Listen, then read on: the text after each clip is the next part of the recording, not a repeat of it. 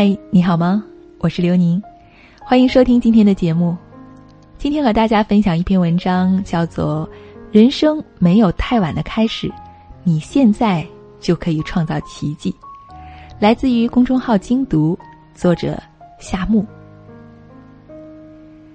前阵子，一位七十四岁的老奶奶被刷屏了。这位老奶奶叫做徐秀珍，他的厉害之处在于，他一开口就能够惊呆众人。他不仅英语说得流畅，还会说十一个国家的语言。更令人惊叹的是，他只有小学三年级的文凭，这些语言都是他平日在景区卖水果跟游客学来的。八十年代初，老奶奶在月亮山脚下卖水。偶然一次机会，让他爱上了导游这份工作。五十三岁时，他就放弃了家里的几亩地，专心做起了导游。因为不懂外语的语音语法，一开始他只能够用最老土的方法死记游客口中的每一个单词，实在记不下来了，就用中文套起来念。每日睡前和醒来的时候，他反复的记忆，日复一日的坚持，渐渐的。他的口语变得越来越流畅，导游事业也越来越好。就这样，二十多年过去了，月亮妈妈从五十多岁开始学英语，如今七十四岁的她已经学会了十一门语言，连人民日报都曾为她点赞。在一个许多人看来已经老去的年纪里，月亮妈妈却活出了别样的精彩和活力。人生有千千万万种选择。但最终通向何处，仅仅取决于你做了什么。小野妹子曾发过一条微博：“我们遇到有趣的文章，总是先放着，说有空再看；碰到中意的东西，总先放购物车，想有钱再买；着迷那个城市，总先查好攻略，盘算着有价再去；喜欢上一个人，总按兵不动。”告诉自己，等时机成熟再说。我们在筹划，想象着看遍美景、尝尽美食，阅尽书卷，爱到刻骨。现实中却总是一句：“还是算了。”原地踏步，坐井观天。看完，真的是很扎心。每一句都像是大多数人的真实写照。多少人曾誓言要做的事儿。要去的地方，要见的人，最后都因一句“有空再说”而沦为镜中月、水中花。作家三毛说：“有些人走了，就再也没有回来过。等待和犹豫是这个世界上最无情的杀手。”试问，有多少人的一生就在无尽的等待中，一步一步的被毁掉了？网上看到过一段话：二十岁那年买得起十岁那年买不起的玩具，可却没有了当初的那般期待感；三十那几年有勇气去追二十岁那年不敢追的女孩，可女孩早已为人妇多年；四十岁那年想再去珍惜三十岁那年该珍惜的朋友，可却已经疏远了多年。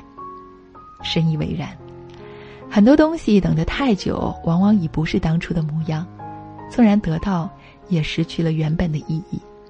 换句话说，人生就是这样：有的东西错过了，就再也回不来了；有些事情现在不做，以后就再也做不了了。不要让想看的风景、想做的事儿、想见的人，在时间的流逝下变得模糊，直至消失。在我不是药神之前，很少有人听过文牧野这个名字，但仅仅凭借这一部电影，文牧野就斩获了金马奖的最佳新导演大奖，影片票房超过了三十亿。你可以说他幸运，但幸运并不意味着全凭运气。文牧野曾在接受采访时说过这样一番话：“我本科拍了五个短片，第一次花了二百，第二次花了六百。”第三次花了一千，第四次花了两千，第五次花了一万，这一点儿都不影响我去学习电影，手机都能拍，找个同学过来就演，怎么练就不能练呢？你不能等有钱了再拍，时间和钱哪一个更重要？很多人说等不到机会，就是因为他总在那儿等，但是光等你能等来什么呢？可以说，文牧野三十三岁取得如此的成绩，除了天赋外，大概就源于他的执行力。知乎上曾有人提问：“三十岁才开始学习一项新技能，晚吗？”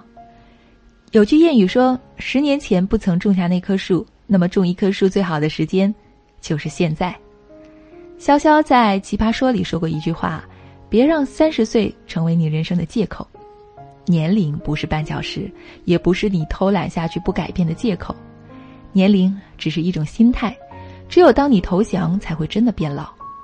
被誉为中国最帅大爷的王德顺，四十四岁才开始学英语，五十岁开始健身，七十岁练腹肌，七十九岁光膀子登 T 台一夜爆红，成了秒杀小鲜肉的最帅大爷。江淑梅六十岁开始认字。七十五岁才开始写作，八十一岁时已经出版了四部小说，还拿了很多奖。千万别再拿自己的任何年龄当做借口，人生永远没有太晚的开始。你荒废了时间，时间便把你荒废；你荒废了年龄，年龄也终将把你抛弃。文章分享完了。刘宁还是很认同文章所说的一些内容的，是啊，人生总是没有太晚的开始，不要总说自己没时间，或者自己已经年龄太老了，没有办法再学习新的东西了。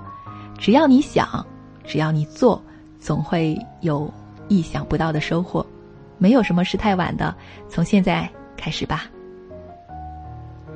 如果大家喜欢听刘宁更多的节目，可以在蜻蜓和网易云音乐上搜索“刘宁 FM”，期待与你相遇。